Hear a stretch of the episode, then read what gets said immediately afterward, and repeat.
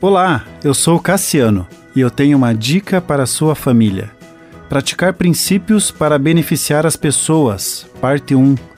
O principal objetivo de ensinar princípios para os filhos é para que eles vivam em harmonia com os seus semelhantes. Princípios são valores que regem uma sociedade e conviver com aqueles que não possuem é muito custoso para aqueles que possuem e praticam.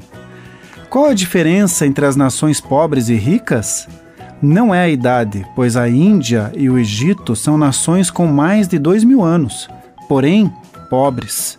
Egito já foi uma nação riquíssima e militarmente poderosa, mas perdeu tudo por não temer a Deus e ter ações contrárias às leis de Deus, ou seja, a falta de princípios.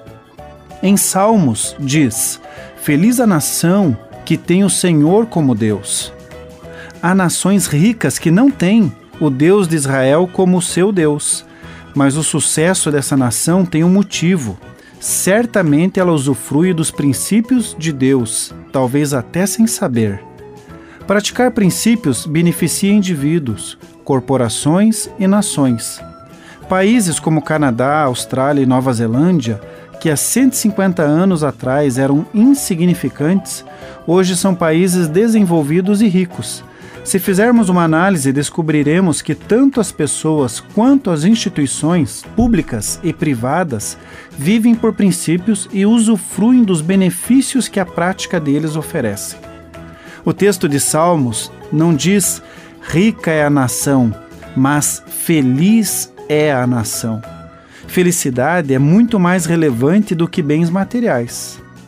Como pais, devemos ensinar os nossos filhos a terem o Senhor como seu único Deus, a praticarem os princípios que Ele nos deixou e a usufruírem de uma vida de felicidade que só Ele pode nos oferecer.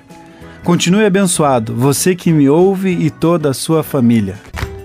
Gente grande cuidando de gente pequena.